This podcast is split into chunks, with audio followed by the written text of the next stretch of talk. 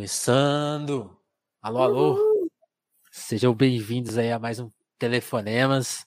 Eu sou Vinícius Félix. O Telefonemas você já deve saber, se ainda não sabe, é o nosso podcast de conversa, de bate-papo, aquela hora de trazer algum amigo ou amiga nossa, amigue, quem sei, quem que for, para se apresentar aqui pra gente, pra gente conhecer, pra gente trazer e tirar esse momento, né? Tanto aqui, quem está participando, eu e a pessoa entrevistada, no caso da conversa, a gente tira esse tempo para se conhecer, para trocar uma ideia, mas você que está aí também aí do outro lado, também pode participar, se você estiver escutando isso aqui ao vivo, pode escrever, pode escrever para a gente um e-mail para ah, escutei a versão podcast que sai sempre um pouquinho depois e ainda dá tempo da gente conversar, porque o diálogo aqui está aberto, porque é isso, é conversa, tirar a gente dessa insanidade da esse falso debate público que tem nas redes sociais e outras coisas mais aí. E também escutar e também refletir sobre outras realidades, né? Porque a gente fica muitas vezes centrado em si mesmo e acho que telefonemos nesse momento a gente vê o que, que acontece com o outro. E é por aí. Depois desse momento de filosofia aí, vamos apresentar nossa convidada de hoje, Sofia Lisboa. Por favor, Sofia. Inclusive, melhor do que eu te apresentar, se apresenta aí. Como que você se apresenta. Seja bem-vinda, Sofia. Tudo bom? Obrigada. Boa noite para você e para quem estiver assistindo ou for ouvir depois. Eu gosto de me apresentar, que é tanto como eu coloco na bio Twitter, uhum. Instagram, parece uma coisinha boba, mas eu falo que tem um tripé que me representa muito bem, que eu gosto de falar que eu sou pedagoga, ecossocialista e neurodivergente. Eu gosto, Legal. eu acho que isso me define bem, pelo menos no momento, quem sabe depois eu mude, mas eu sou pedagoga formada pela Unicamp. Certo. E no momento eu estou fazendo mestrado na UERJ, é um programa multidisciplinar. Na UERJ, assim, né? No programa da UERJ, mas estou aqui em Campinas mesmo. Está sendo tudo remoto, infelizmente. Nada de Rio de Janeiro? Na, não, eu estou muito triste. Nada de você, Rio de Janeiro, por você, enquanto. Você nunca foi lá nem conhecer? Eu fui algumas poucas vezes. Eu, por exemplo, lembro de uma vez só que eu fui, que foi um ano novo, que eu fui lá para Copacabana, super chique, assim. Mas foi também a única vez que eu lembro. As outras foi provavelmente um bate-volta que eu fiz com a família quando eu tinha cinco anos. Ah, então eu fui muito pouco para lá. Eu, eu, tenho muita curiosidade e tô triste porque, na verdade, é provável que eu termine meu mestrado na UERJ sem ir para o Rio. Porque o mestrado é muito rápido, né? Então, assim, eu já estou com mestrado em andamento, daqui a pouco eu já termino as disciplinas obrigatórias. Aí é trabalho de campo, meu trabalho de campo é em Campinas, então tô triste. Tudo bem, tudo bem. E, e que mais? É. Vamos, vamos, vamos tópico a tópico, então. Sim, então, que mais? Ecossocialista faz, não faz muito tempo, é uma novidade assim na minha vida, tem, sei lá, uhum. um, dois anos, talvez que eu comecei a me aproximar com o debate, na verdade, por conta da Sabrina Fernandes, que acho que ela aproximou o debate do ecossocialismo para muita gente. Ah, é, sim, o Thiago ela, Ávila. Ela que trouxe, com certeza. É, Sabrina é nossa apoiadora, inclusive. Um abraço, Sabrina. Ah, que legal. Eu vi que vocês fizeram com ela, né? É, ela, ela é tipo a nossa embaixadora, assim, uma. quase, quase dona, assim, do. Ela, ela paga, né? Todo, todo mundo que paga o nosso apoio é um pouco dono, assim, né? Exato. Mas eu comecei com ela e aí a rede, assim, né, foi se expandindo a partir das uhum. indicações dela, né? O Roju é uma pessoa que eu admiro demais, acompanho também há um tempo. E, ah, então sou vegana recente também por conta do ecossocialismo, né? A minha irmã é, é vegana há uns bons anos já, mas eu ficava resistindo, resistindo, resistindo, até que aí as coisas começam a se confrontar demais para eu. Não tinha mais desculpa, sabe? Era assim, Faz aí, né? É agora ou. ah, então... Para quem nunca entrou em contato com, com o termo, assim, tem, teria como resumir, assim, tipo, em poucas palavras, o que, que é o ecossocialismo? Vixe. Bom, eu não sou eu não tenho a capacidade de síntese da Sabrina para re, resumir o ecossocialismo. É, mas... mas nas suas palavras, sim, a gente, a gente vai entender. É, diferente de um, um socialismo assim que talvez tenha uma certa preocupação com pautas ambientais e ecológicas, o ecossocialismo coloca essa pauta como centralidade. De entender que a gente fala que é a luta pela vida, todas as formas de vida, né? E a vida em liberdade, a vida com autonomia, com independência, então, todas as formas de vida. A gente combate o especismo, que a gente fala que é essa hierarquia né, entre as espécies, como se o ser humano fosse a espécie superior, e que isso desse, então, aval para ela explorar outras espécies, né? Inclusive através, né, matando para se alimentar. E, mas vai além da, da alimentação, vai além dos animais, assim, que costumam ser abatidos. É, assim, é bem amplo mesmo a questão. E por isso que eu admiro a capacidade de síntese da Sabrina quando perguntam para ela. Mas acho que é isso, é, é como centralidade mesmo, entendendo que. Não, mas acho que. A gente costuma sintetizar, né? Falar que é ecossocialismo ou extinção, né? Sim. Então, um socialismo que talvez não se preocupe com essa questão está fadado ao fracasso, não por questões assim, divergências políticas no sentido de correntes internas, disputando. É porque não vai ter terra para cuidar, né? Não vai ter terra, não vai ter condições materiais de você viver no planeta daqui a uns anos. Então, Exatamente. a gente entende que isso realmente tem que ser centralidade do, do nosso horizonte socialista. Não, acho é... que é isso. Se eu tentar falar mais, acho que eu vou piorar. Não, você falou que não ia sintetizar, isso você usou muito bem. Eu acho que só, só, só da gente entender essa mudança de perspectiva, né? Tipo, de pôr a, a questão como central, já, já é um bom entendimento, né? Porque é, é muito louco, o debate, o debate escapa, né? Como fosse uma coisa pormenor e, tipo, tá, vamos supor que aconteça a revolução hoje. Se, se meter esse louco no mundo aí, é, é 30 anos, sei lá, 50 anos, e se, é. vai ter muito sofrimento, né? Porque não vai ter comida, não vai ter água, e tipo, e aí? Do que valeu nessa revolução? Essa mudança. É um socialismo fadado ao fracasso, porque é um mundo fadado à extinção, assim, né? Então, se a gente não, não combate esse, esse rumo que, que tem tomado, né, o nosso mundo, aí. Sim. E, e, e, o, e o neurodivergente? O que, o, que, o que significa? Neurodivergente. Aí, vixe, aí é um debate que eu sou realmente muito iniciante, assim, tanto que eu, eu ainda estou me acostumando a me falar, né, enquanto neurodivergente. Uhum. E aí talvez eu prefira até não falar muito, porque aí realmente eu tenho medo de acabar dando uns deslizes aqui e ali, por ser muito recente no debate. Mas é, é uma deficiência neuropsíquica neuropsicossocial, a gente fala, né? E aí pode ser autismo, mas o espectro é amplo, né? Então. Entendi, entendi. É. é não, eu, eu, até perguntei porque eu pesquisei e não encontrei uma resposta única, assim, eu fiquei meio, fiquei meio é, dúvida. Não, não tem mesmo. Não, não consegui entender, porque é, até tava pensando coisa assim, eu, eu, eu não tenho isso diagnosticado exatamente, mas é, é tá diagnosticado toque, né? Então, tipo assim, eu fiquei pensando, aí você cai numa toque, é, é, é, é uma neurodivergência, tipo, eu não, não achei nenhum texto que explique isso. E não entendi muito bem, eu fiquei, putz, por que será que esse termo, quer dizer, o que, que esse termo engloba, né? Mas você falou, né? uhum. né? Uma coisa que ainda você não tá segura para falar, então tá tudo bem.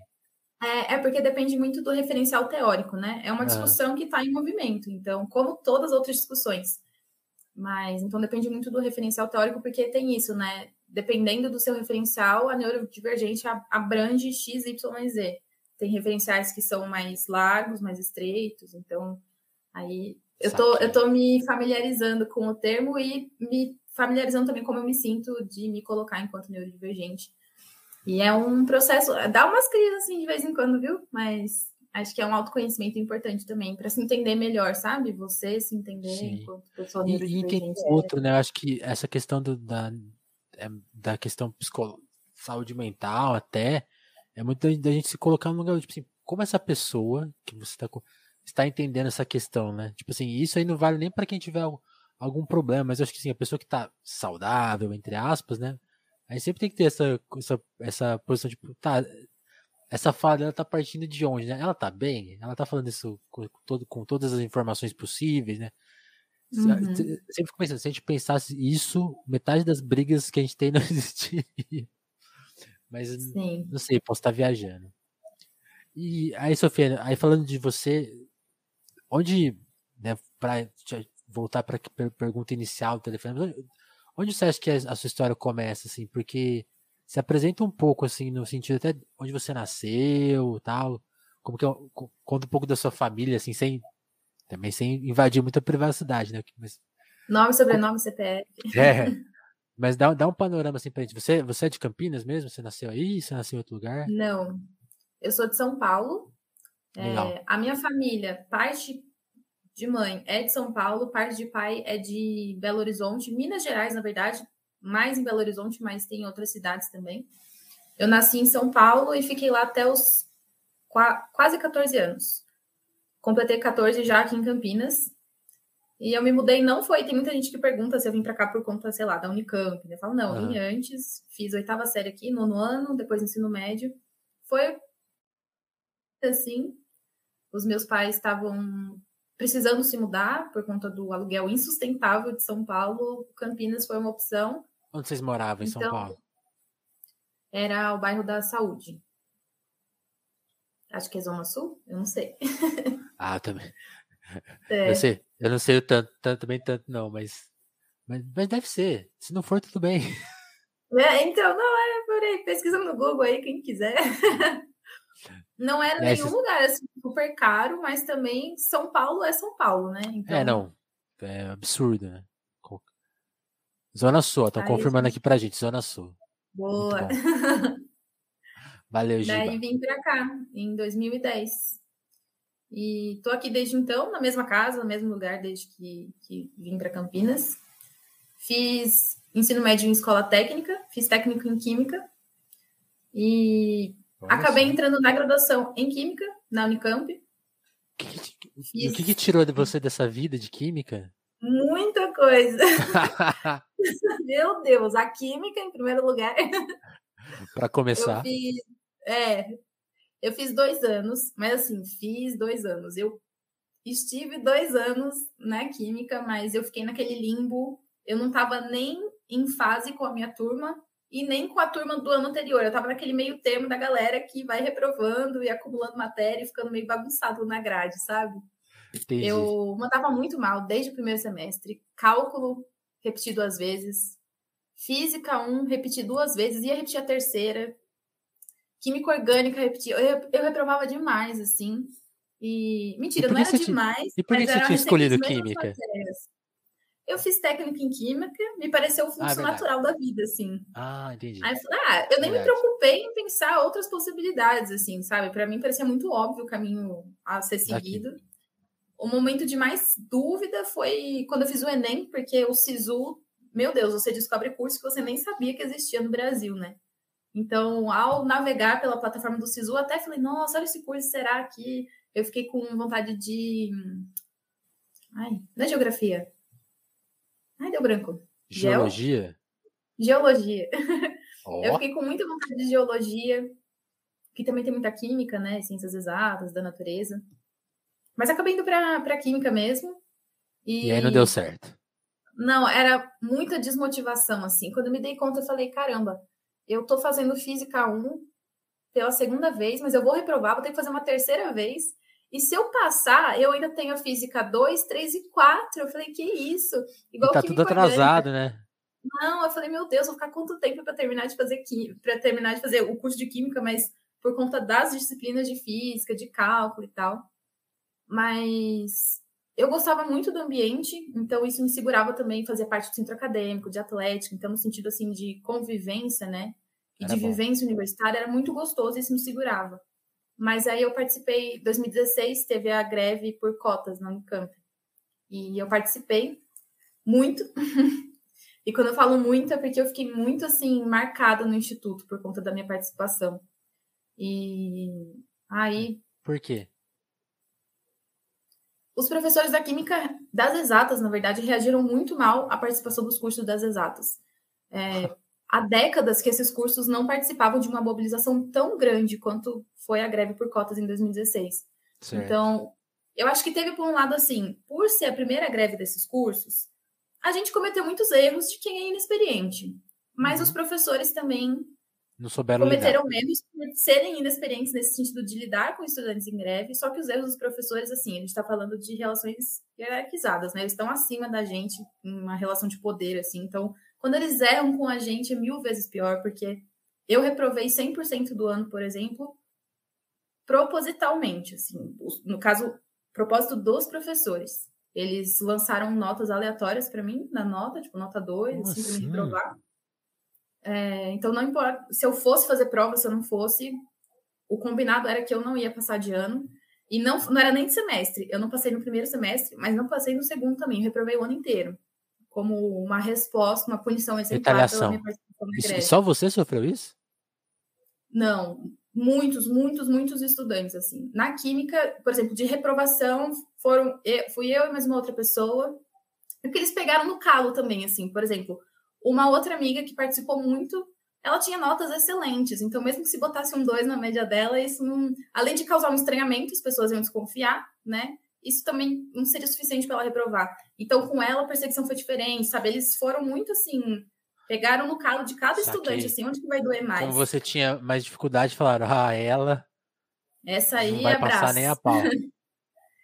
E aí também eu Caralho. desanimei no sentido assim, além de já estar muito desmotivada com a continuidade do curso, eu falei assim, caramba, né? O que, que significa ser uma boa aluna nesse instituto? Será que eu um dia vou ser essa aluna? Ou eu tô disposta a ser essa aluna? Eu falei, não tô.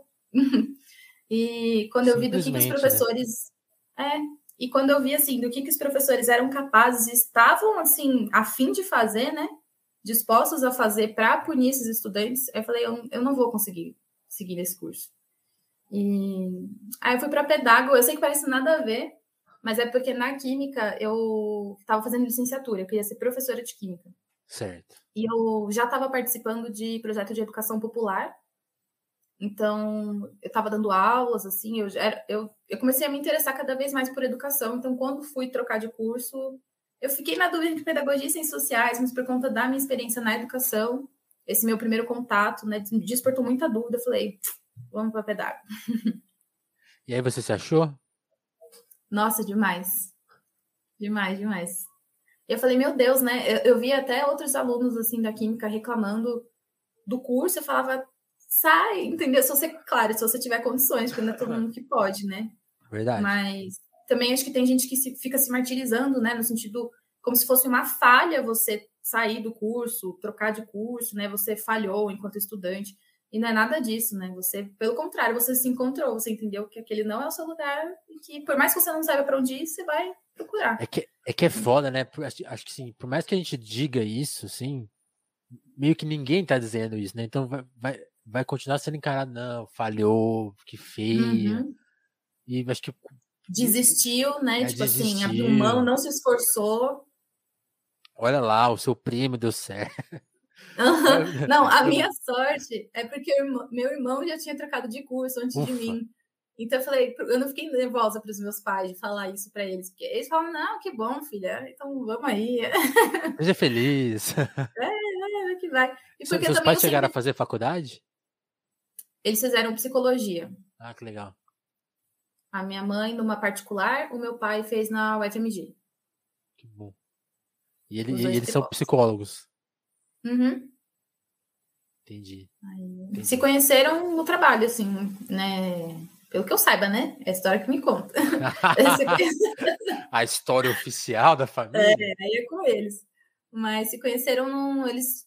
Ah, eles são psicólogos, trabalham como autônomos, né? Então é aquela Aham. coisa, aluga uma sala e É, Inclusive, eu clínica lá. perguntei se eles são psicólogos, porque assim, ter feito o curso não, não significa nada, né? É. sei lá, fazer outra coisa, né? Não, eles atuam como psicólogos clínicos e aí eles se conheceram numa clínica e desde então sempre dividiram o aluguel de clínica e tal. Que massa. E aí você falou uma coisa que eu, que eu achei legal, que você falou, quando você entrou na faculdade, mesmo na química, que você não estava não tava se dando muito bem, o ambiente era legal, porque você participava da atlética, do, do centro acadêmico, então isso me dá uma noção que você já tinha algum tipo de, algum grau de politização. Tô errado? Onde você enxerga que assim, a, a politização, uma consciência assim, tipo de classe e tal, de sei lá, não sei que grau que foi, em qual tá? Porque você até falou, pô, a construção é uma coisa recente, a própria pedagogia, imagina, é mais recente, então você tá aprendendo um monte de coisa, né? Você tá, acab- acabou de se formar, agora tá no mestrado. Mas onde, onde, onde você enxerga começa a sua politização e como ela foi evoluindo? Eu tava pensando nisso esses dias, na verdade. Aí, eu tava, Nossa, quando, quando que eu comecei assim? Co- Eu acho como que que você era antes? chegou a ser meio deslumbrada ou cega, sei lá, com algumas coisas? Como, Eu como era- todos nós eu- fomos algum dia. É, eu era. Ih, eu já fui tanta coisa. mas assim. digamos. Não, mas assim, vai, digamos que o meu pior. Quem não acreditou na pior- meritocracia um dia? Fala aí. Ai, meu Deus. Então, Eu lembro, eu, eu dava risada assim na época da greve na química, porque no ensino médio, quando não é DCE, né? Ai, meu Deus. O Grêmio. Grêmio. Quando né? o Grêmio passava nas salas fazendo avisos de assembleias, principalmente para tirar apoio, greve de professores, etc. Eu falava, nossa, que greve, gente, eu quero estudar. Ai, greve vamos é só para quem não quer estudar. Ai, gente, eu fui dessas, assim, e depois estava lá com, sendo processada por participar de greves. O mundo virou muito. Mas eu, eu venho de uma família assim, o meu núcleo familiar, meu pai e minha mãe, né? Meu pai tem um histórico também de, de luta, é, que a gente estava conversando antes da live começar, né? A participação Verdade. dele na resistência da ditadura militar. Ele mudou muito desde aquela época, ele. Enfim, a gente pode falar disso mais pra frente. Mas, apesar dessa mudança, ele continuou sendo, digamos que, o famoso progressista, né? Assim, em algumas pautas. Cabeça aberta. E, é, e a minha família é cristã, eu fui cristã por muitos anos, e eu acho que também essa questão do cristianismo, apesar de ter o lado muito conservador, é, te- tem uma certa formação também de. Eu, eu era uma pessoa muito boa, digamos assim, então eu evitava, por exemplo, eu não tinha noção de que racismo é errado por X, aí faz um debate politizado, mas porque tratar as pessoas né, de uma forma ruim não é bom, é pecado. Então, assim, era uma visão ainda muito despolitizada de racismo e outras formas de opressão, Aham, aham. mas que eu me policiava Tamo por, junto. por me entender assim, enquanto cristã, eu falava assim, não, isso não é bom, porque isso machuca. E aí, quando eu fiz um ano de cursinho, e eu acho que é muito comum no cursinho você ter contato com professores que, até por ter, no caso, eu fiz um cursinho particular, então, por ser rede privada, os professores têm mais liberdade, né, na sala de aula. Então, eu tive aula de humanidades, que eu também não tinha tido na ETEC, né, por conta de precarização mesmo do ensino público. Então, eu fui ter aula de filosofia, sociologia, e aí eu entrei em contato com professores maravilhosos, e foi quando eu comecei também a dar aula em cursinho popular, que foi transformador, assim, foi quando eu tive vontade de falar assim, quero ser professora, e quero estudar mais sobre educação, porque eu quero ser uma boa professora. E aí começou, é, quando eu entrei na Unicamp, já no final do meu primeiro ano, eu entrei tanto na Atlética quanto no centro acadêmico para fazer parte da gestão do ano seguinte. E o centro acadêmico era muito pequenininho, mas era muito massa. E a greve veio com tudo, assim, expandiu o centro acadêmico. No ano seguinte, sei lá, de 6 virou 20. E a gente seguiu nessa trajetória, assim, de politização da greve em diante, sabe? A gente recebeu muito, muito apoio. O Núcleo de Consciência Negra e a Frente para Cotas da Unicamp realizaram muitas atividades nos institutos das exatas. E na Química, principalmente pelo... Era um lugar muito estratégico da Unicamp, porque é um instituto central, assim. Então, muitas atividades que às vezes eram abertas não só para o Instituto de Química, eram feitas na Química. Então, foi feita tanta atividade, foram feitas tantas discussões lá, que eu pude ter contato com, com gente muito maravilhosa, com um debate muito maravilhoso. E aí, foi daí para a esquerda, assim. Da, daí para melhor. É, Entendi. Entendi. Por exemplo, quando eu tinha entrado no seu canal, tem, sei lá, tem muito. Sei lá, tava vendo, sei lá, tem. aí- Você tá- você tá no começo, né? Tem, sei lá, 5, 6, 7 vídeos, mas sei lá, dois são do Paulo Freire, do Paulo Freire. Paulo Freire. E Aham. quando, quando você descobriu o, o- o Paulo Freire, por exemplo, assim, porque eu, eu acho que ele tem essa coisa de, de ser uma descoberta muito forte, né? Quando você falou de da coisa cristã, é muito, é muito louco, né? Porque pode ser a coisa conservador, mas também tem a. Tem como se ler tudo aquilo lá com muita radicalidade, né? Falar, pô, o cara tá confrontando o Estado aqui, tá, tá pelos pobres, né? Então, então tem, tem, tem, tem, como ter, tem como politizar essa leitura também, né?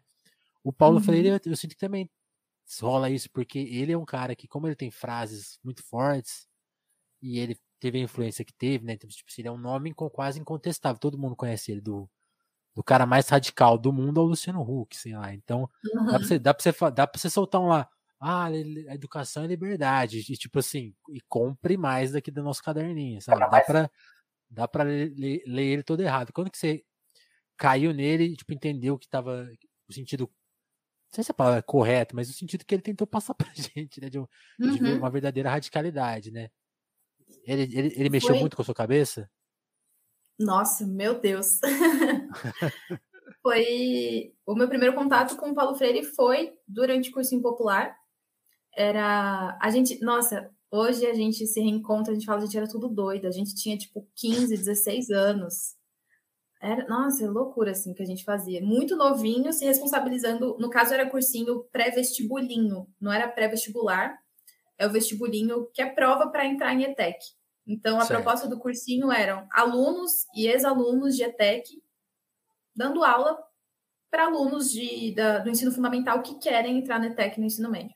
Então, a gente era muito novinho e a gente sentiu, obviamente, a necessidade de fazer algum tipo de formação né, entre a gente.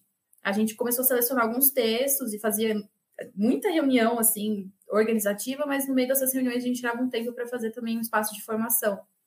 E eu acho que não dá para falar de educação não formal, que é, é, o caso de um cursinho popular, sem Sim. falar de Paulo Freire.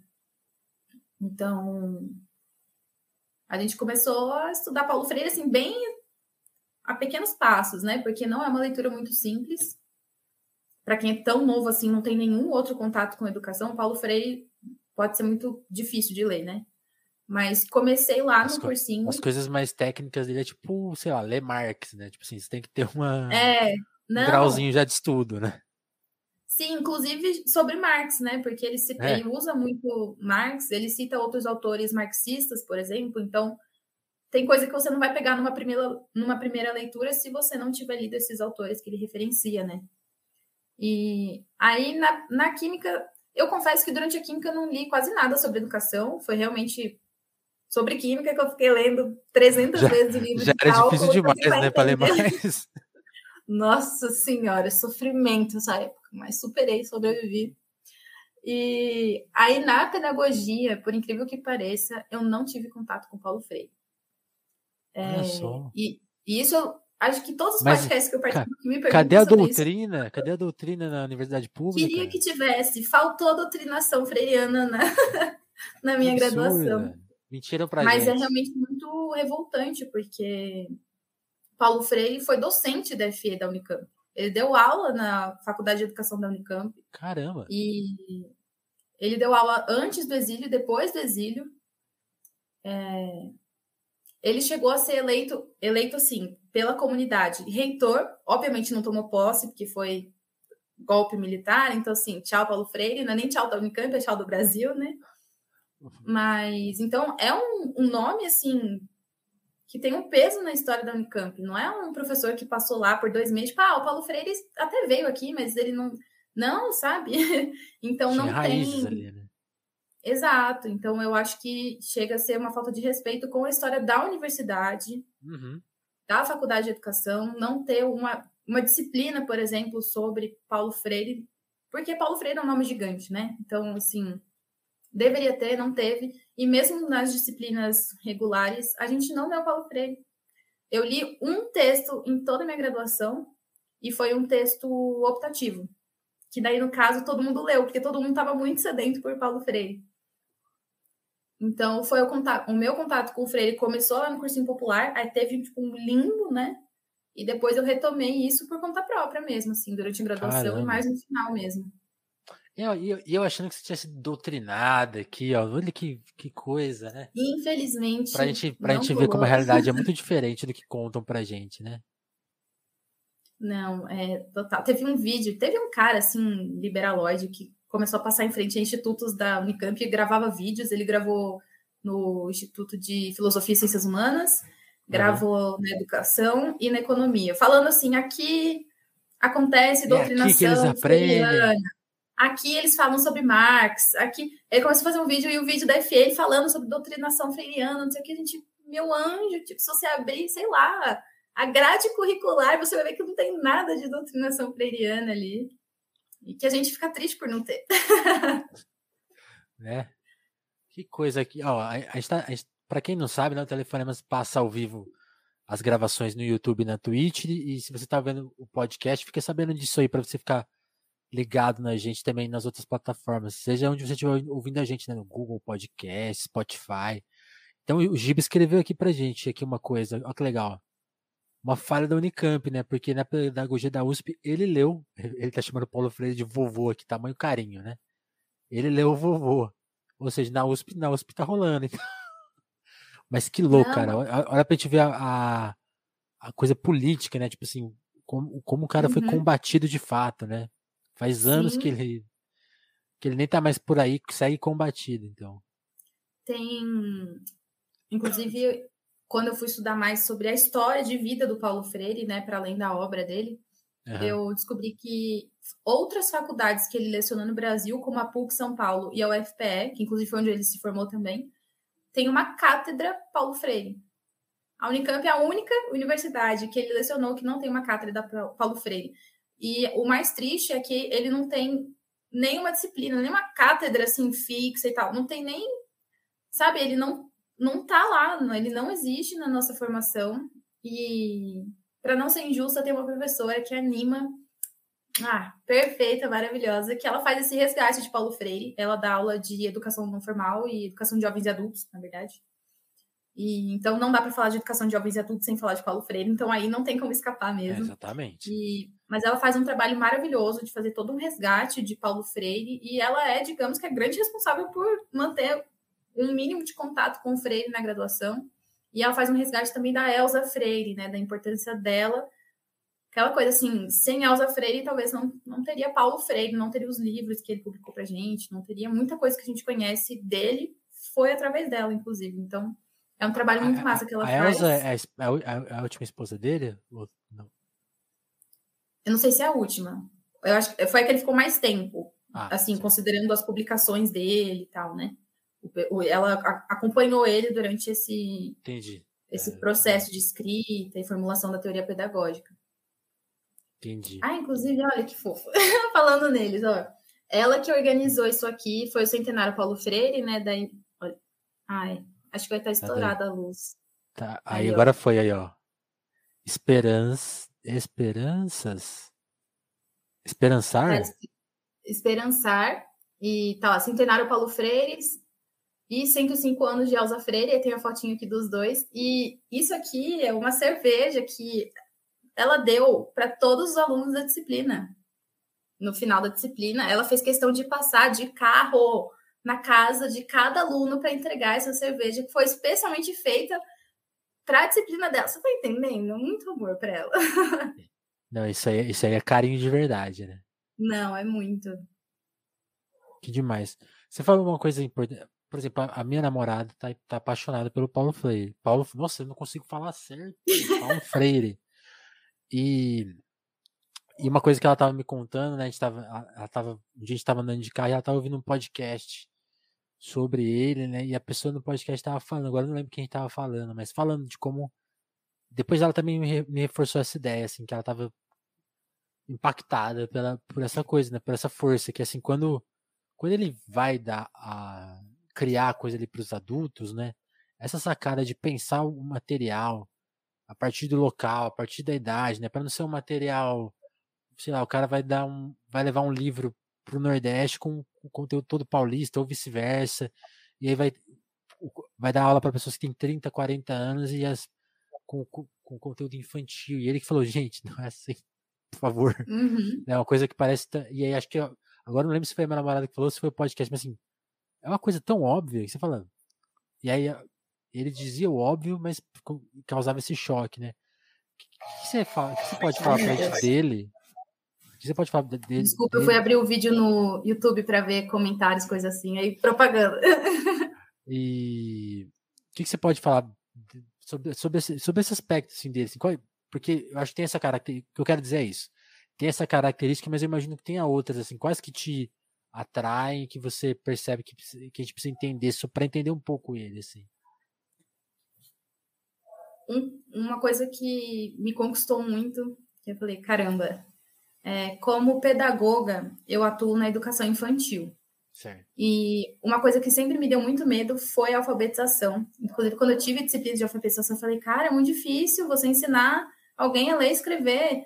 Eu acho que quanto mais automático é o processo para gente, adulto, mais difícil de ensinar. Eu já tinha passado por situações de ter que ensinar contas de mais, menos, subtração e divisão, e eu fiquei. Uh, você fica assim, nossa, mas é tão óbvio, é tão automático, né? Como que você volta lá assim? Você tem que lembrar como te ensinaram aquilo, né? Como você aprendeu. É muito então, difícil. a alfabetização era uma coisa que me deixava muito apavorada. E que uhum. hoje, até hoje eu tive uma única experiência na alfabetização de crianças, que foi durante o estágio, depois disso não tive. E então o que Paulo Freire fala sobre alfabetização é uma coisa que me encanta. Ele fala sobre alfabetização de jovens e adultos, mas ainda assim foi através né, da leitura dele sobre alfabetização que eu falei, caramba, né? É um processo que eu já achava difícil, já achava complexo, ele conseguiu expandir e complexificar ainda mais, né? Porque, e eu acho que a alfabetização em Paulo Freire é um conceito chave, porque foi de onde ele partiu, né? A, as primeiras obras dele são sobre alfabetização de jovens e adultos, educação de jovens e adultos no geral, mas como ele entende a alfabetização como um processo de conscientização, ele consegue tornar esse, isso tudo muito amplo, né? Então, ele fala que a leitura do mundo precede a leitura da palavra. Então, você saber ler e escrever é uma coisa que vem depois, assim. E que também não adianta, uma coisa sem a outra, né? Ele fala que o processo de alfabetização, você pode aprender a ler e escrever. Se você, né, se você não passou por um processo de conscientização, você não está plenamente alfabetizado, porque você não sabe ler o mundo, você não sabe pronunciar o mundo. Né? Vai, ser, vai ser provavelmente uma ferramenta, sei lá, para você trabalhar pro, pro cara, sabe? É, vai ser, vai ser, vai ser, vai ser usado, né? Uhum. Talvez nesse sentido, né? É, e ele fala uma perspectiva revolucionária mesmo, assim, de que a alfabetização é conscientização, é ler o mundo, pronunciar o mundo. Então, é você saber dizer como o mundo é para você falar como você gostaria que ele fosse, né? Então, a sua ação no mundo depende, em primeiro lugar, da sua leitura do mundo. Então, eu acho fantástica essa análise que ele faz e tá lá já Pedagogia do Oprimido e o livro anterior foi o primeiro livro, na verdade, Educação como Prática da Liberdade. E a alfabetização aparece em quase toda a obra do Freire, justamente porque ele não está falando só de aprender a ler e escrever, ele está falando de um processo de conscientização. Então, isso aparece em qualquer assunto que ele vai tratar. Por isso que eu acho que é um conceito muito chave para falar de Paulo Freire. Sim. E, e aí, e, e, aí, nisso ele está aplicando muito o marxismo no sentido assim, tipo, ele não pode falar, por exemplo, sei lá, da, da tese 11, ou sei lá, da revolução, porque ele não pode falar de ação revolucionária, porque ele está ele tá lendo que o, país dele as pessoas são analfabetas, né? Ainda mais naquele, naquele período, a taxa de, de analfabetismo era muito mais alta do que é hoje, né? Era, eu, eu fico imaginando, eu fico imaginando que não dá para imaginar, né? Que, que, Brasil era isso, que as pessoas não podiam votar. Então elas não tinham acesso nenhum ao poder. Assim, hoje a gente já olha para o voto e fala, putz, isso aqui serve para quê? Porque depois, os caras vão lá e depois dão um golpe na, na presidente eleita, né? Na presidente eleita. Então, naquela época, mais longe ainda, porque tinha, o cara tinha o trabalho, sabe? Não tinha. E, e, e, quando você vai pensando nas coisas, isso também estava acontecendo com, com muito com meu namorado a pessoa que é analfabeta, a gente imagina andar numa cidade sem saber ler o que aquela cidade está te falando, as placas, um texto, sei lá, um contrato, um sabe tudo, né? Tudo. E, é, uhum. e a, a, força e aí, ele aplica muito bom, quando olha você acha que ele teve esse pensamento quando ele olhou para o Brasil e falou assim: para isso aqui andar para frente, primeira coisa é, é, é espaço, né? Foi muito isso, né? Sim, ele fala para a educação fazer sentido, né? Ela, qual que é o sentido da educação, aliás, né? Aí ele problematiza a educação bancária, a educação libertadora. E Esse ele fala de educação assim, bancária é, é, muito importante, porque é, é, o que a gente teve, né? Aham, uhum, com certeza, até hoje. E quando ele fala. Ai, me perdi. Você comentou? Quando ele fala de, de, que, de educação libertadora. A gente tá falando da alfabetização, né? Isso, isso. Que ele. Eu, eu acho que é no livro Alfabetização, Leitura do Mundo, Leitura da Palavra, não tenho certeza. Até tentei abrir aqui para pesquisar. Que ele fala assim que não é que a condição de você ser um bom militante é você ser alfabetizado, mas uhum. que é inegável que a alfabetização é importante quando a gente está falando, por exemplo, agitação e propaganda, desses materiais assim, né, de formação política é importante. Então, ele entende a alfabetização como um caminho para a formação política, né? E de novo nessa concepção assim, a, saber ler e escrever, e nesse sentido você fazer parte de um processo de alfabetização de outras pessoas, né?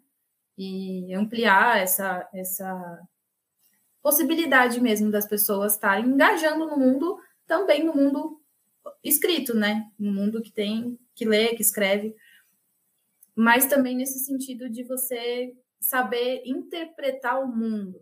Então, a alfabetização, a gente fala de palavras, mas você, você precisa entender o que você está lendo, né? Então, você juntar beabá ainda não está te fazendo muito sentido. Alfabetiza, você se alfabetiza quando as palavras começam, as sílabas se juntam e aquilo forma uma palavra, e essa palavra tem sentido para você. Né? Ela começa a se conectar ali. A, aprendizagem depende Ao seu da conexão. dia, né? Uhum.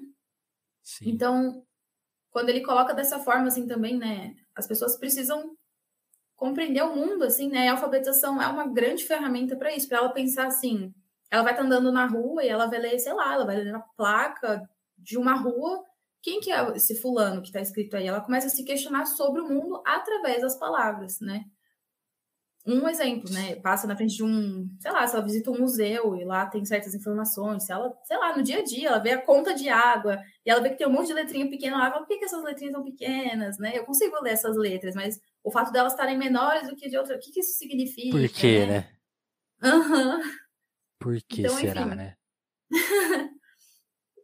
e, e, e, isso aqui, ó, o Not So Well fez uma pergunta aqui para quem tá vendo na live é, sobre a pedagogia. Ele falou assim: ó, a pedag... tem uma pergunta para Sofia. A pedagogia, a pedagogia fora da esfera da educação infantil tem sido negligenciada? Ele pergunta. E aí, por que, que ele fez essa pergunta? pela alta evasão escolar, burnout em professores, aumento de busca por cursinhos pré-vestibular e sucateamento do ensino superior. Aí ele fez uma ressalva. Ele ou ela, não sei. Não sei se é pertinente ao assunto, mas fica a dúvida. Eu acho que é pertinente porque quando a gente está falando do, do, que o Paulo Freire avisa, né? Tipo, ó, educação bancária é um negócio que é meio errado, né?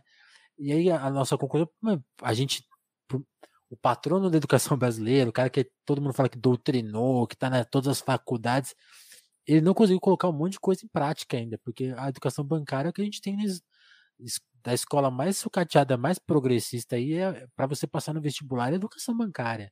Enfia isso aí na uhum. tua cabeça, passa nesse vestibular logo. Que curso você vai fazer? Vai, vai, decide aí rápido. Ah, beleza. Passa aí logo, hein? Vai trabalhar, vai, vai lá, trabalha e se vira. E, tipo assim, é o que a gente tem, né? Então, tipo, você acha que, que você acha que é, quando a gente fala de evasão escolar, burnout pro, professor no Brasil é para sofrer, né? É a profissão mais desvalorizada possível. E aí o sucateamento do ensino superior também é uma outra tragédia, né? Que bom, muita coisa assim. Que, pensando nessa pergunta, Sofia, o que, que, você acha que a gente pode falar assim? O que, que, que aconteceu no, no Brasil que o Paulo Freire não não bombou? Não, não, não usaram nada que ele falou pra gente. ele foi boicotado desde a publicação do primeiro livro, né? É, Pedagogia do Oprimido foi lançado em vários países no exterior antes de ser lançado no próprio Brasil por conta da ditadura. Uhum. Aí, anos depois da anistia, que é a, a, publicação, acho que é em 82, que sai a primeira edição de Pedagogia do Oprimido. E o boicote continua por outras vias. Não foi pela censura da ditadura, mas foi por uma censura não era do interesse dos poderosos Sim.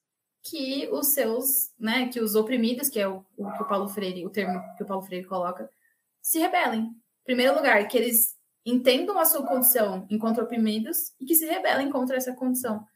É isso que o Paulo Freire fala que é do oprimido. É de dos oprimidos, através da educação libertadora, superar a contradição opressores oprimidos. Então, a perspectiva da educação freiriana é uma, é uma educação que tem perspectiva revolucionária, um horizonte revolucionário. Então, não era do interesse que isso se propagasse pelo Brasil. E vem um boicote, não só ele, mas qualquer ideia, assim, né, que contrarie a função social da escola e da universidade pública no Brasil. Que daí a gente tem que pensar no sentido, assim, quando a gente fala da educação de um país, a gente está falando de um projeto de nação desse país, né? A gente está falando da formação do cidadão que cidadão você quer para esse país? Né? E aí, no caso do Brasil, a gente está falando de capitalismo dependente, então tem toda essa questão também, assim, qual é a autonomia que o Brasil tem de deliberar sobre a sua própria educação, sendo um país de capitalismo dependente? ele sofre influências fortíssimas do Banco Mundial da Educação, que eu li um texto muito interessante, inclusive, que não do Paulo Freire, mas eu uhum. li, estou fazendo um vídeo sobre a reforma do ensino médio, e um dos autores que eu li fala que o Banco Mundial, na verdade, é o Ministério Mundial da Educação, porque ele interfere na educação dos países ao redor do mundo. Os países que não são dos ditos primeiro mundo sofrem influência direta, assim, do Banco Mundial, do Fundo Monetário Internacional, né? De grandes Sim. organismos multilaterais que representam grupos econômicos. Então, a educação eu, do Brasil. Uma coisa que eu fico pensando ir. é que quando você, fala, quando você fala isso, parece ser uma coisa muito ocasional, né? Tipo, ah, tem a educação do Brasil. Quando a gente para para pensar, não, todas as pessoas que você conhece na sua vida, todas, aprenderam errado, aprenderam assim, por, um sentido errado, né? Que é, tipo assim, por isso, por isso que a gente tem essa dificuldade enorme em discutir, né? Quando você pensa nisso, por isso que as coisas são, são, são tão difíceis e tão, tão, tão travadas, né? E essa é a importância de mudar, né? Sim, porque a educação bancária ela tira a autonomia do, do estudante. E quando você deixa de ser estudante para ser outras coisas, né, trabalhador ou outras coisas que não estudante, isso te acompanha. Essa lógica da educação bancária. Então, talvez você não esteja inserido em um novo processo formativo, você não foi por uma graduação, você você está em outra coisa que não tem nada a ver com alguma educação, algum alguma instituição de educação, mas isso fez parte do seu processo formativo enquanto ser humano, enquanto cidadão. Então, a lógica da educação Muito bancária, forte. que é o quê? A passividade, a obediência, né? Você não questionar, você aceitar. Então, isso continua. Então, a educação bancária também interfere. Todo o resto. É, todo o resto, assim, porque a educação, inclusive eu falo, né? A educação ele é um processo formativo que se dá pela convivência humana. A educação escolar, que é a que se dá nas instituições escolares, que não é necessariamente só a escola, né? Mas educação, é, instituições escolares pode ser as faculdades também, uhum. né, universidades, enfim. É um tipo muito específico de educação que acontece também em instituições específicas, que são as escolas, universidades. Mas a educação é um processo muito maior do que a escola. Então, a educação bancária se dá majoritariamente na escola, mas a lógica da educação bancária está em muitos tá outros espaços né? formativos, né? Tá, tá na forma sei lá, que, que a gente vê TV, sei lá. E que a TV Sim. fala com a gente também. Sim, que tipo de educação você, né? A educação tá em tudo também, né? Então, assim, que tipo de educação você recebe ao assistir as mídias hegemônicas, né? Ao assistir os programas da grande mídia, você lê os jornais da grande imprensa, né? Qual que é a educação que está sendo passada, né? Qual que é a educação Essa, que está sendo é só gente, isso, isso, é uma coisa que eu fiquei muito em choque também. Voltando a falar da minha namorada, como ela, ela vai me passando os vídeos do Paulo Freire. Uhum. E você vê, sei lá, você vê, você vê ele falando com os jovens no, no programa do Serginho Grosma, sei lá, na, na, cultura. E é muito louco, assim, porque ele, fala as coisas do jeito dele, com a voz dele. Ele falava muito bem e tinha, tinha essa coisa do, muito afetuosa, né? Tipo, e, e, isso aí, eu sempre que. Se eu tivesse um dia a oportunidade de falar com o Serginho, falar assim, volte a fazer esse tipo de programa, que o jovem, pessoa realmente jovem, que é, ainda não passou dos, sei lá, 23 anos, vai lá e faz uma pergunta para alguém mais velho. Porque isso é uma coisa que a gente perdeu. Não, nunca mais vi isso. Assim, as pessoas mais velhas tendo esse momento de ir lá e falar com um pouco de sabedoria para os mais jovens. Então, você tem esse, momento, sei lá, ele fazia isso com o Caetano, com o Paulo, com várias pessoas que fazem essa conexão. É uma coisa que tá meio, sabe, acho que a internet deu um, falsificou esse debate, então o que, o que a gente tem hoje é ninguém escutando ninguém. Você até uhum. pergunta ali, mas já, já, já tá na outra pergunta, já tá na, falando com outra pessoa, é muito louco. Então tentar restabelecer, e é muito legal ver ele falando nesse, nesse tipo de diálogo, porque aí vai falar inspirando as pessoas, né, tipo, e já, e já mais velho, já na, no começo da dessa redemocratização do Brasil, falando com muita inspiração, né? Então ainda, ainda tem isso. Então, quando. Coisa que eu fico pensando, ele, ele, ele, ele, agiu o tempo todo nesse sentido, né? E isso, isso tá por aí ainda, né? Isso que, isso que é o mais forte, né? Mas eu fico pensando, tipo assim. Ele acreditava nisso e, tipo, a gente tem que continuar acreditando e precisa vo voltar isso. Eu, eu, eu, mas agora, agora eu, me perdi nas palavras porque eu, eu queria dizer isso ele tinha esse espaço, né? Ele aparecia na TV, as pessoas não era não é uma rede Globo, não é o dia inteiro, né? Porque é uma coisa que eu, me, eu fico pensando figuras como ele que são muito fortes, ele, Milton Santos, a Lélia Gonzalez, todas, todas as pessoas que você tem pensamentos muito fortes sobre o Brasil, elas até aparecem homenageadas em, em programas, em propagandas, em, em, momentos simbólicos, assim, né? Tipo, mas a continuidade era zero, né? Uhum. Então, por exemplo, agora o centenário dele, a gente viu muita celebração na internet, mas a mídia hegemônica falou alguma coisa, ela trabalha isso no dia a dia dela? A resposta é não, né? E aí uhum. isso é muito trágico, né? E quando fala, é assim, sequestrando pauta a favor da sua própria agenda, né? Então, o Instituto Unibanco tem feito uma série de publicações sobre o Paulo Freire e a pedagogia freiriana ao longo de todo o ano, falando o que podemos Banco. aprender para empreender com os ensinamentos de Paulo Freire. Sério mesmo? Sério. Tá tendo muito. Nossa, tá tendo muita publicação sobre Paulo Freire, sobre a própria educação bancária. Eles distorcem a coisa de um jeito, porque. Liberdade é ter um banco. banco. Hã? Liberdade é, é, ter banco. É ser herdeiro. É ser herdeiro.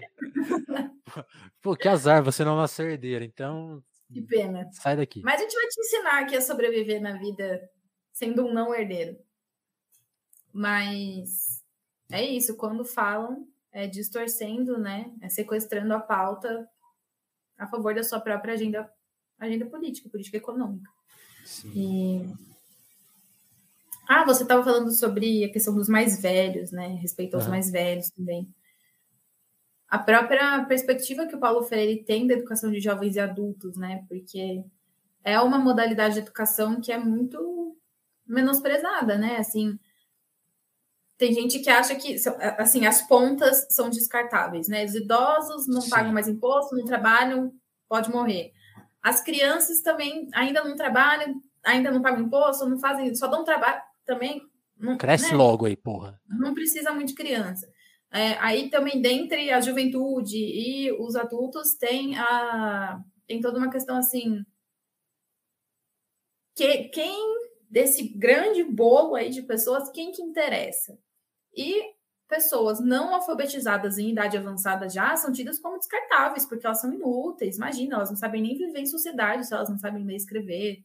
Então, a perspectiva que ele traz essas pessoas de colocá-las como o centro da educação de jovens e adultos, inclusive participando ativamente do seu processo formativo, também é muito bonito, assim, demonstra muito respeito. Então, ele sempre, ele, o método Paulo Freire, o famoso método Paulo Freire, ele parte do princípio de que o educando é também educador, ele tem algo a ensinar. Talvez ele não saiba ensinar uma pessoa a ler e escrever, o seu filho, por exemplo, porque ele não sabe ler e escrever, mas ele sabe muitas outras coisas. Todo mundo tem alguma coisa a ensinar. Por isso que todo mundo é educador e todo mundo tem alguma coisa a aprender, por isso todo mundo é educando. E aí, então, essa questão da importância de todo mundo participar junto do processo de formulação do material que vai ser usado na sala de aula, ou no círculo de cultura, que era o caso do método Paulo Freire. É, é, o método Paulo Freire começa com a pesquisa, que ele fala do universo vocabular, universo temático. Quais temas são presentes na vida dessas pessoas e que são pertinentes para a gente trazer em discussão aqui. E a gente vai alfabetizar essas pessoas a partir de discussões que são pertinentes para elas. Então, você entender que a pessoa tem uma bagagem ali, você não é o único que tem. Então, também. Isso, eu lembrei disso quando você estava começando, não, conversando total.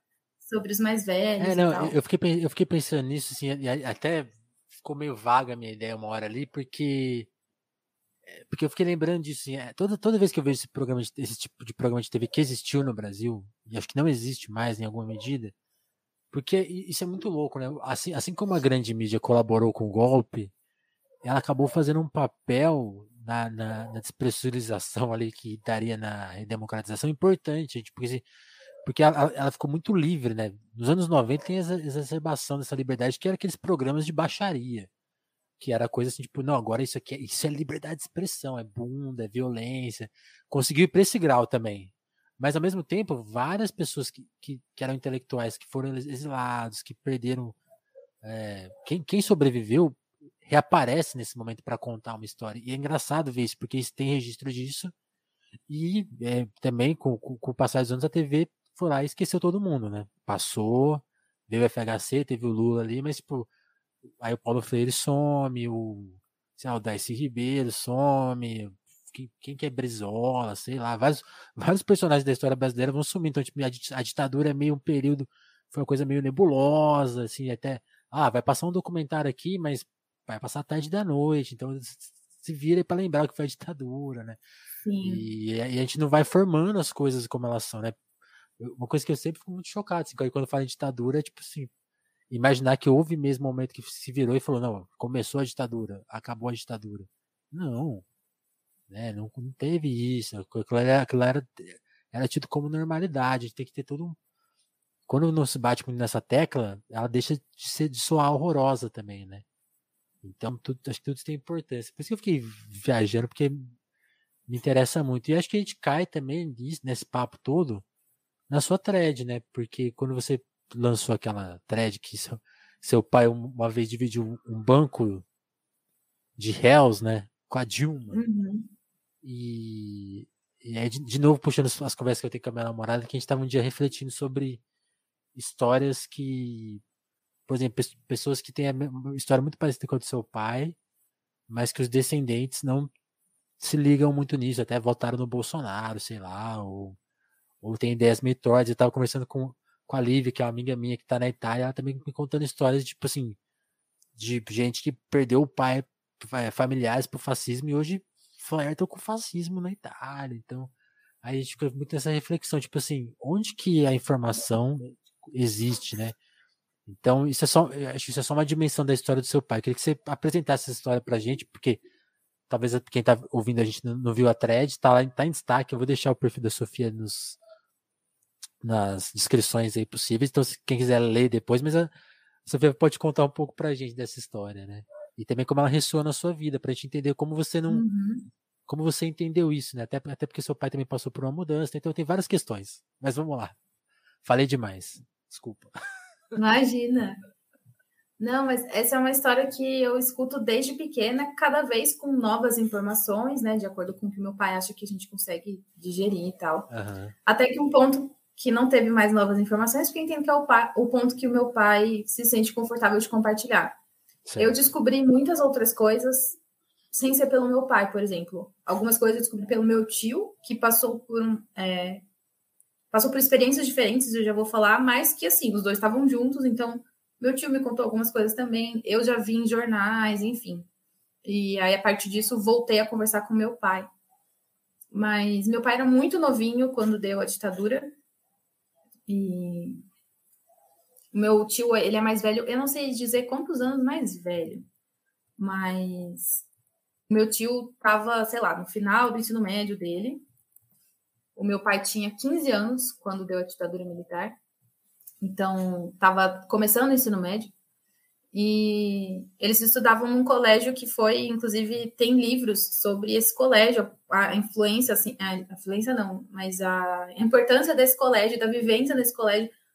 Tantos estudantes desse colégio estadual de Minas participaram, formaram frente de resistência contra a ditadura. O meu tio ele foi diretor do Grêmio, depois na faculdade foi diretor do DCE, do Centro Acadêmico do DCE, foi também da Uni. O meu tio ele era mais novinho, perdão, meu pai era mais novinho, mas ele foi seguindo o meu tio. E a primeira vez que meu pai foi preso, ele inclusive era menor de idade. Eu descobri isso num jornal. e aí ele acabou fazendo, né, fez 18 anos, mas voltou a ser preso várias outras vezes. Meu pai fala, por exemplo, ele teve muita dificuldade de concluir os estudos porque ele era preso. ele estava tendo aula num dia, no outro ele estava na prisão, ficava dois meses na prisão, voltava, ia para escola mais um tempo, até que ele foi preso tantas vezes que ele perdeu o ano letivo. Então, ele vai contando uma dificuldade dele de concluir os estudos porque ele era preso, né? Só isso. É, só isso. E tão novo assim. E o meu tio, por ser mais velho, então ele estava inserido em outras. É, meu tio foi da Polop. E meu tio, uma época, foi taxado de terrorista. Literalmente tem um cartaz, né? Na, na, na thread dá para ver assim, um cartaz terrorista procurado vivo ou morto, tipo perigo nacional, Sim. etc. Eu, eu posso até ler aqui, a Judy eh, tinha uma foto dele, né, com mais três pessoas e, tipo, uhum. terroristas procurados, ajude a proteger sua uhum. vida e de seus familiares, avise a polícia, né? Cagata, cagata aí. Ele precisou, então, se exilar e ficou 12 anos exilado. Meu tio, depois que saiu do Brasil, meu tio, na verdade, ele teve uma trajetória muito parecida com a do Freire no exílio. Então, primeiro ele vai para o Chile, acha que está seguro no Chile, mas aí no Chile também vem um golpe. Aí ele vai para a Bolívia, na Bolívia também tem um golpe. Vai fazendo aquela é tour pela América Latina e a América Latina vai sofrendo golpe atrás de golpe. Então, o exílio mais seguro é fora da América Latina. Eu sei que o meu tio ficou na Argélia por muitos anos. É, ele foi, ele foi assim, para lá, assim, cruzou o oceano para se exilar, porque a América Latina estava né, vivenciando a Operação Condor e a CIA financiando vários golpes de Estado por aí, né? E aí, quando meu tio é preso, o meu pai continua na militância, mesmo novinho. Aí ele já tinha também se integrado nas, nas organizações. Eu não tenho certeza se meu pai foi da Polop, igual meu tio. Mas ele foi de outras organizações. Ou então ele foi da Polop até um momento, porque aí também meu pai se converte e começa a ter uma crise, assim, com a questão da, da luta armada. E, sinceramente, muita gente... Eu já vi muita gente julgar é, essa decisão, assim, de... Então, ah, não vou para luta armada porque daí já entra em conflito, né? Ele, em momento nenhum, saiu da luta, né? Ele continuou em outras frentes de luta. Eu acho que é muito importante colocar, assim. E não só ele, muitas outras Bom. pessoas que talvez não foram para a luta armada estiveram compondo outras frentes de luta. Totalmente. Inclusive, a UNE, na época, era uma entidade estudantil muito importante, não, não é o que é hoje. era uma entidade muito importante, e eles se inseriam na UNE e tal. E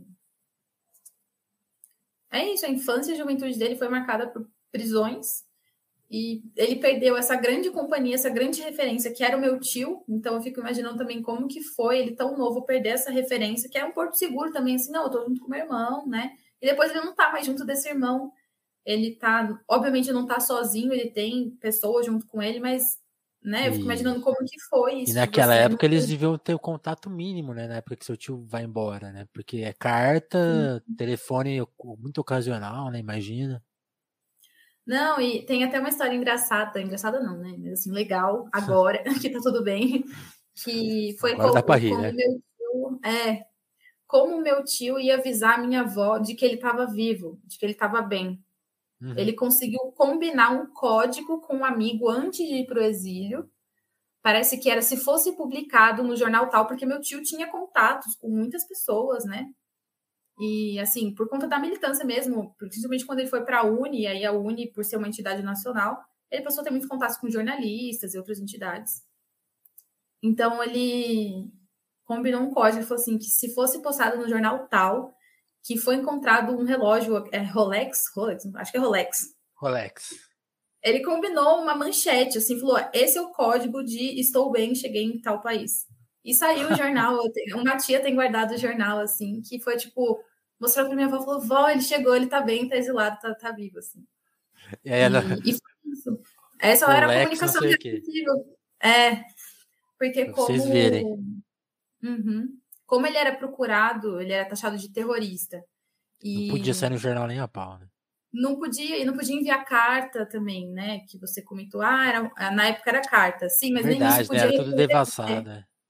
É, ia pegar aquela carta e ia saber de onde, de onde veio a carta, enfim. Ele era procurado assim, vivo ou morto, né?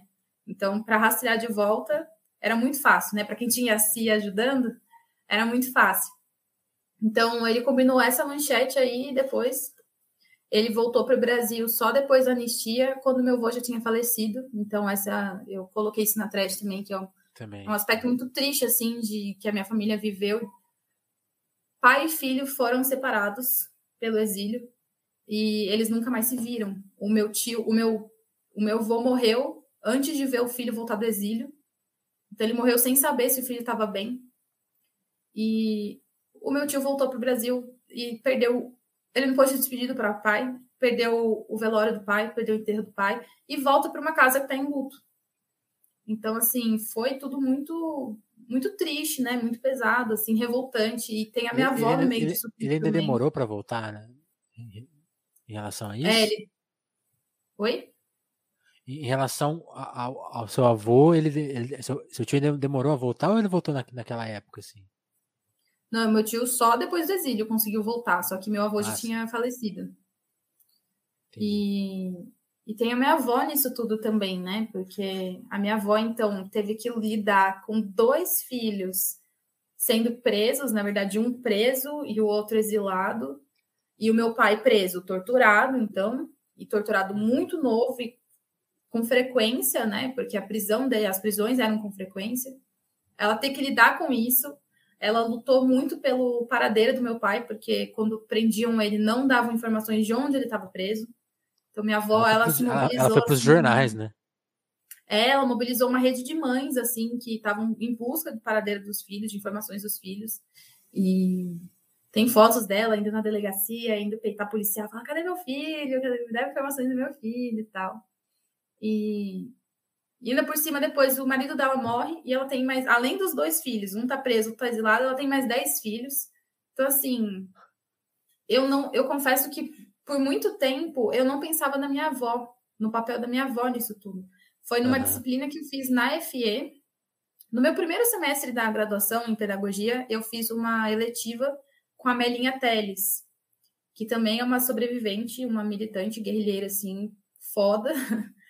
E ela foi professora convidada na, na FE nesse semestre, e ela deu uma disciplina e falou, a gente, né, nessa disciplina, inclusive, ela, ela falou, eu militei com seu tio, eu lembro do seu tio, é, e foi nessa disciplina que a gente discutiu muito sobre a perspectiva das mulheres. E foi quando eu pensei na minha avó.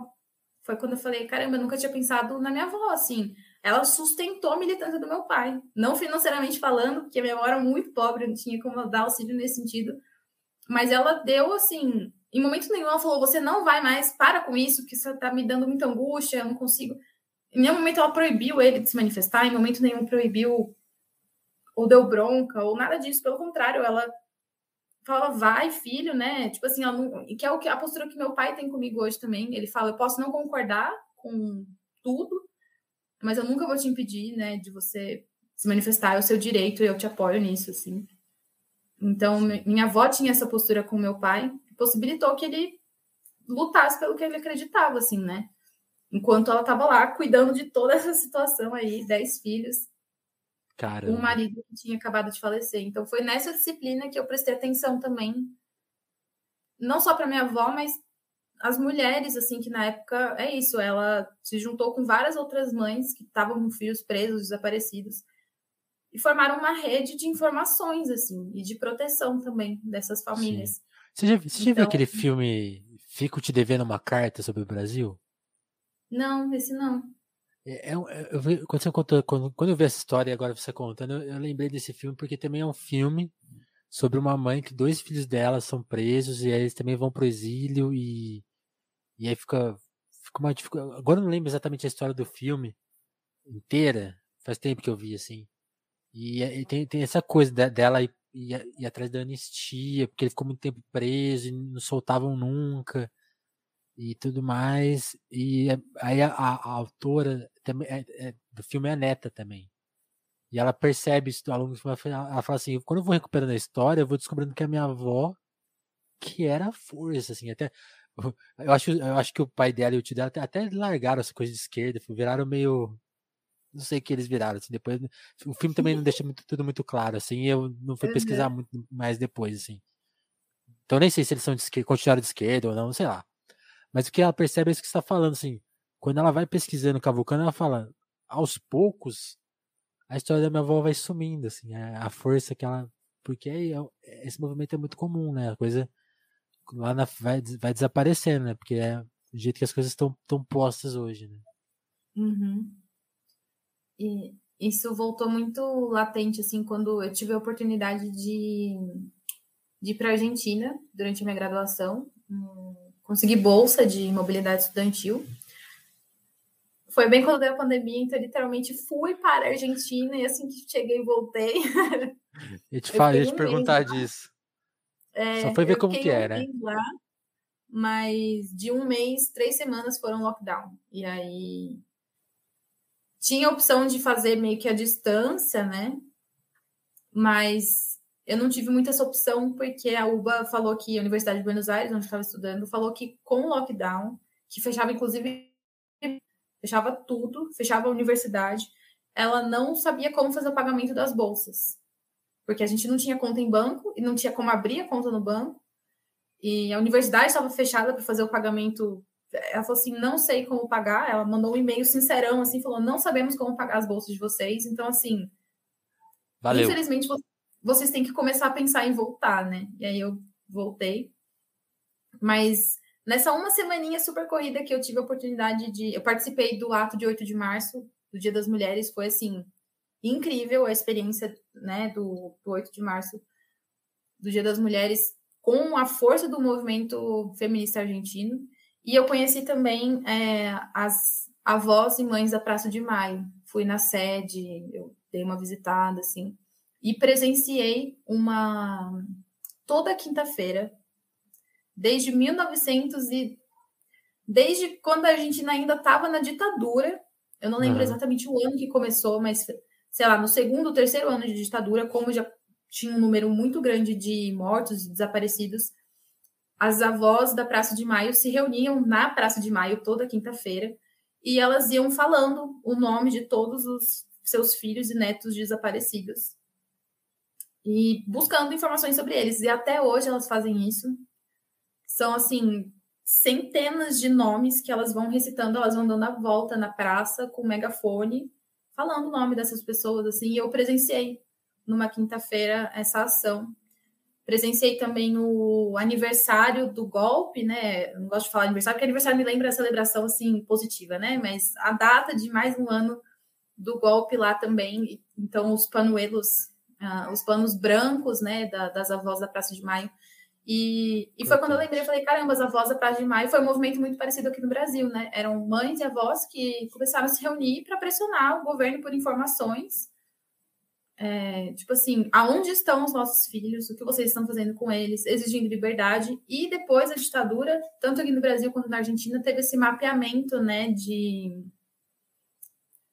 Os, o exército queimou arquivos, né? Tentou esconder as atrocidades que cometeu. Então foi o trabalho dessas mulheres que compôs muito dos nomes que a gente conhece hoje, que são oficialmente mortos, desaparecidos, levantamento que essas mulheres voluntariamente fizeram, né? Sim. Então, também me deu uma outra perspectiva da participação das mulheres na luta, né, na resistência contra a ditadura. E, e, e, infelizmente né, é uma nota que se repete, né? As mães de maio e as mães de de, de Acari, todas as assassinas que vieram subsequentes aí no Brasil, já Brasil democrata, né, supostamente. Esse uhum. movimento se repete, porque quem, quem fica são as mães e a memória que vai se esvaindo e que, e que parece que permanece Sim. só na, na, força delas mesmo. É uma nota, Exato. assim, de, de, quando isso vai mudar, né? Difícil. Outra coisa que, antes de iniciar o papo, só que eu não queria deixar de abordar, você, você esteve em Brasília, né? Você participou das mobilizações recentes por lá, né? Questão do marco uhum. temporal, né? Como que você viu e acompanhou essa luta? Nossa, isso aí também foi uma coisa que foi um ponto de virada para mim, assim. Eu comecei a me aproximar mais da, da pauta da educação indígena por conta do vestibular indígena que a Unicamp aprovou junto com as cotas étnico-raciais. Em 2017 foi aprovado também vestibular indígena. E em 2019, recente. é muito recente. E aí, em 2019 ingressaram os primeiros estudantes indígenas da Unicamp e formou então o primeiro grupo, né, de indígenas, o primeiro coletivo de indígenas na Unicamp. E eu comecei a acompanhar de longe porque eu já estava nesse último ano da graduação eu estava, então, trabalhando, eu sempre trabalhei ao longo da graduação, então também estava fazendo TCC, fui para a Argentina e tal. Mas comecei a ver esse movimento se formar, se fortalecer, e falei, vamos, vamos acompanhar, né? E por conta da minha. Eu fui parte, fiz parte da frente Procotas da Unicamp. Então, também eu falei assim: vamos. Eu, eu tinha participado de debates anteriores sobre cotas étnico-raciais e vestibular indígena. Então, tudo isso para falar que eu me aproximei do movimento pela pauta da educação indígena e certo. educação quilombola e tal.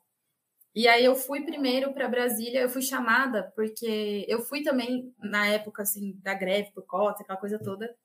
Eu fui eleita representante discente no Conselho Universitário. Inclusive, esse cartaz colorido bonitinho, cadê? Aqui. é o, eu guardo um monte de documento histórico, assim, Vou né, te dar um zoom, ó. Aqui, ó, calma, eu erro. Aqui, acho que essa é a minha fotinha, inclusive.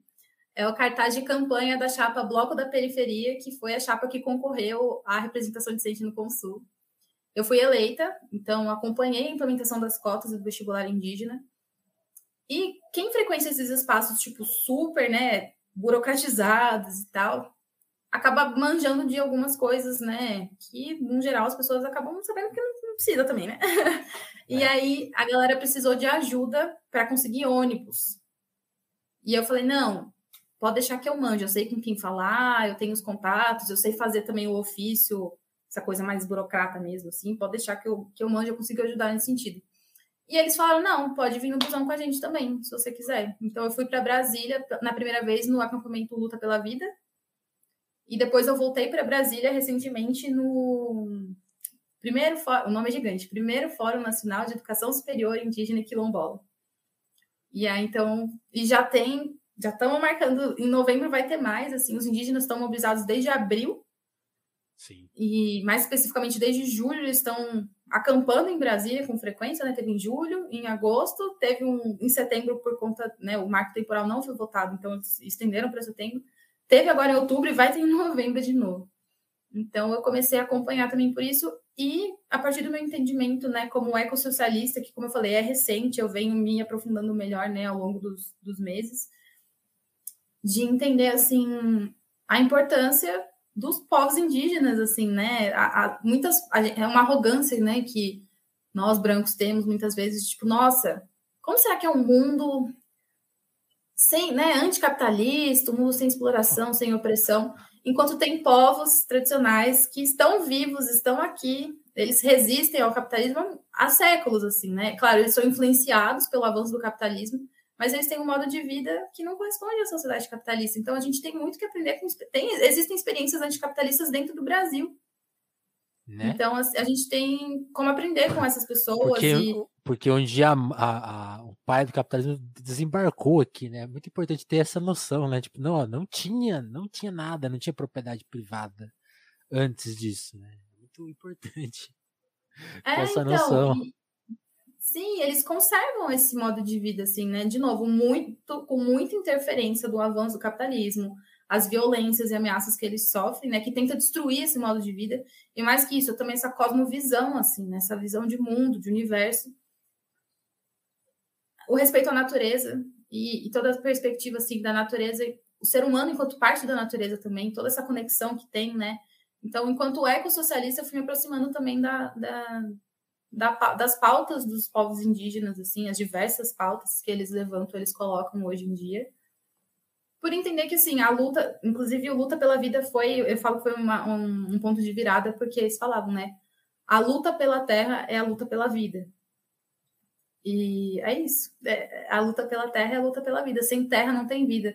Não só dos povos indígenas, que povos indígenas, assim, eles sem terra, né? Realmente, eles, a defesa da terra é a defesa da existência, da cultura e da vida dos povos indígenas. Mas não só eles, né? A gente fala às vezes de um jeito como se só eles dependessem da terra. A gente pode perder terra, ninguém, né? A gente pode. É, vai nessa. É, a gente também depende da terra. A questão é que a gente perdeu muito essa perspectiva da terra enquanto vida. Eles ainda Sim. preservam isso e eles reforçam isso, luta pela terra, luta pela vida, de todas as formas de vida. Então, estamos aí aprendendo, melhorando e tal, ampliando os horizontes. E, inclusive, eu vi que você conversou com o Mestre Joelson, com o Eras, pessoal do, da Teia dos Povos, né? Também aprendo demais com eles. Estou com um livro deles aqui para começar a ler. Então, Sim, é, é, o, é, é, é, o que, é o que o Mestre Joelson sempre fala, né? É, é, é primordial, né? E o Eras também fala isso, tipo, a sua água é ruim por conta da falta dessa luta, sua comida está prejudicada por causa dessa luta, né? Então ela tem uma centralidade, e aí tem tudo a ver com o ecossocialismo, que assim, sem terra, é, quem está no interior de São Paulo aí, centro-oeste aí, essa nuvem de poeira aí é sobre isso. sabe, uhum. é, sabe, é sobre isso? Então, é sobre isso. Exato, é sobre isso Porque, e não tá nada bem. Por, por, a gente não ter terra, por, por a terra não estar tá na mão das pessoas que estão, sei lá, trabalhando pelo, pelo ecossocialismo, ou pensando em agroflorestas, ou, ou qualquer uso mais sustentável da terra, que tudo virou poeira, tudo virou lixo, né? Então a gente está respirando um, o agro, a gente está respirando agronegócio, né? Então, tipo, é uhum. bizarro isso, né? Então a centralidade dessa luta tá, tá nisso aí.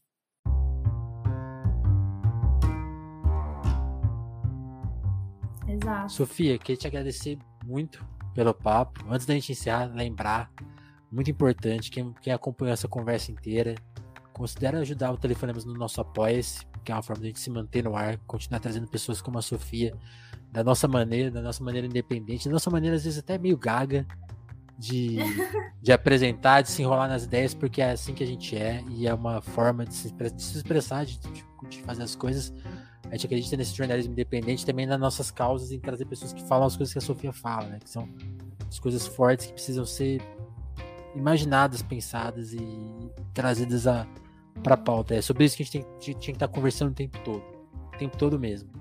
E aqui no telefone a gente está fazendo a nossa pequena partezinha sobre isso. E se você puder ajudar a gente a continuar na missão, então você colabora no Apoia-se.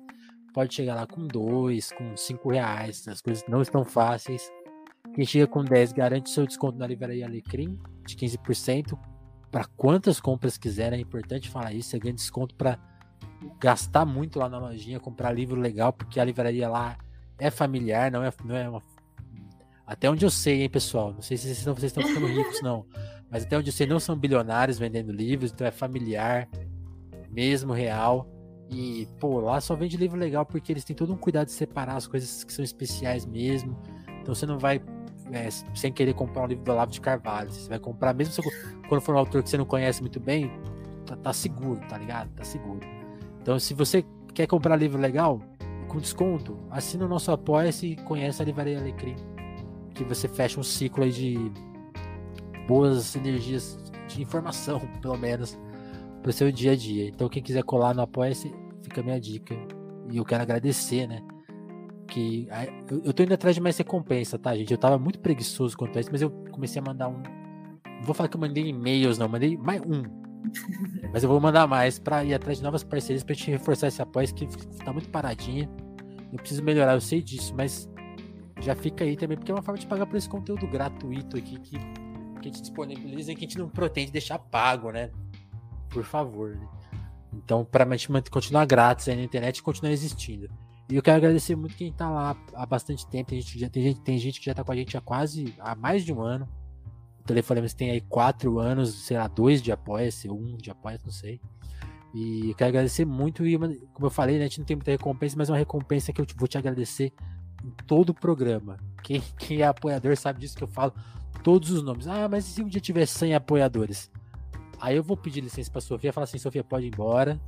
Agora eu vou ler 100 nomes, tá? Tenha paciência. A gente não tá nesse, nesse grau ainda, então eu vou, vou ler todos aqui na presença da Sofia. É, eu quero agradecer muito a Diana Félix, André Camussa, Dagmar Pinheiro, Dalva Brandt, Douglas Vieira, Malha Santos, Jéssica da Mata, Lívia Rossati, Romanelli, a nossa amiga Sabrina Fernandes, Gabriel Nunes, Matheus Botelho, Gabriel Nunes, Matheus Botelho, Tatiane Araújo, Pedro Duarte, Eric Marlon, Diogo Burilho, Kleber Monte, Davidson Mati, Juan Borborema, Mora Juliana, Vitor Breda, Lucas Monteiro, Augusto Batista, Matheus Fonseca, Ana Martins, Thiago Benico, Marcelo Pereira, Guilherme Rui, Caio Teixeira e Vinícius Ramos. Muito, muito, muito obrigado, turma. E se você ainda não tá no nosso apoio, vai lá. Deixa de pagar um Netflix aí, baixa o stream uhum. e gasta esse dinheiro com a gente. É a minha mensagem. Ah, você tá apoiando a pirataria? Ah, é, tô. É o, que eu, é, o, é o jeito que eu arrumei pra, pra te fazer pensar um pouco. Tá tudo certo. Não tô errado. Se eu tiver errado, peço desculpas aí também. Se alguém achar que eu exagerei, não sei. Agora, voltando a falar com a Sofia. Sofia, muito, muito obrigado por ter topado conversar com a gente, colado aqui numa sexta-feira.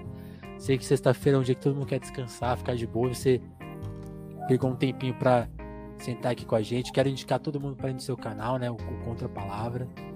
Para te seguir também. Vou deixar o, link aí. Sigam a Sofia. A Sofia falou, né? Tá, tá, tem pouco vídeo por lá ainda porque a Sofia tá começando. Mas uhum. ela vai produzir mais, você já vai seguindo ela. É Inclusive, nesse exato momento, já era para eu ter postado, mas ó, o vídeo aí, tá ó. pesado, então tá carregando no YouTube o primeiro vídeo de uma série de vídeos que eu vou fazer sobre a reforma do ensino médio. Então, Ó, tem o link aí. Se inscreve aí no canal e acompanha essa série, porque deu muito trabalho e prometo que vai ficar muito boa e que eu acho que é muito importante também. Eu falo isso no vídeo. É muito difícil combater, concorrer com as propagandas pró-reforma que são financiadas pelo governo federal, né? Muita gente. Então, tô tentando aí fazer alguma coisa, mas preciso de ajuda. Então, se inscreve no canal e acompanha a série que vai começar a sair. Se inscreve, quando sair, divulga, dá like, comenta, enche o saco. Vamos ser Aham. chatos. Vamos ser chatos que a gente tá precisando. E Sofia, é isso. Muito obrigado. Ó, Sofia, e mais uma notícia. A Sofia tá com mais de mil inscritos. Isso é muito legal, porque agora ela pode monetizar o canal dela. E o Telefonemas tá com 800. E é, olha que louco, a gente tem mais de mil inscritos no Twitter, na Twitch, mas não tem no YouTube. Então, por favor, se inscreve aí no canal do nosso YouTube. Você tá ouvindo isso no. Ah, mas eu só consumo o podcast do Spotify. Tá, corre lá no, no YouTube e segue a gente lá, porque a gente precisa bater os mil pra poder monetizar o canal. E pra ficar Uhum. bonito também, né? Ficar, mais, pô, mil, o cara já tem mil inscritos, dá todo um charme, né? Você pode Aham. quando, quando vai pedir, pedir entrevista, você fala, não, eu tenho um canal com mil inscritos, dá outro, dá outro grau de importância. Então ajuda a gente também lá no, no YouTube e segue também o Contra Palavra pra em breve a Sofia ter bem mais que mil inscritos também, que ela merece. Tomara. Certo? Turma, muito obrigado, Sofia, muito obrigado. Telefone Eu volta que a qualquer o convite. Imagina, imagina. Telefone volta a qual- qualquer momento. Turma, valeu muito, hein? Obrigadão. E é isso. Abração.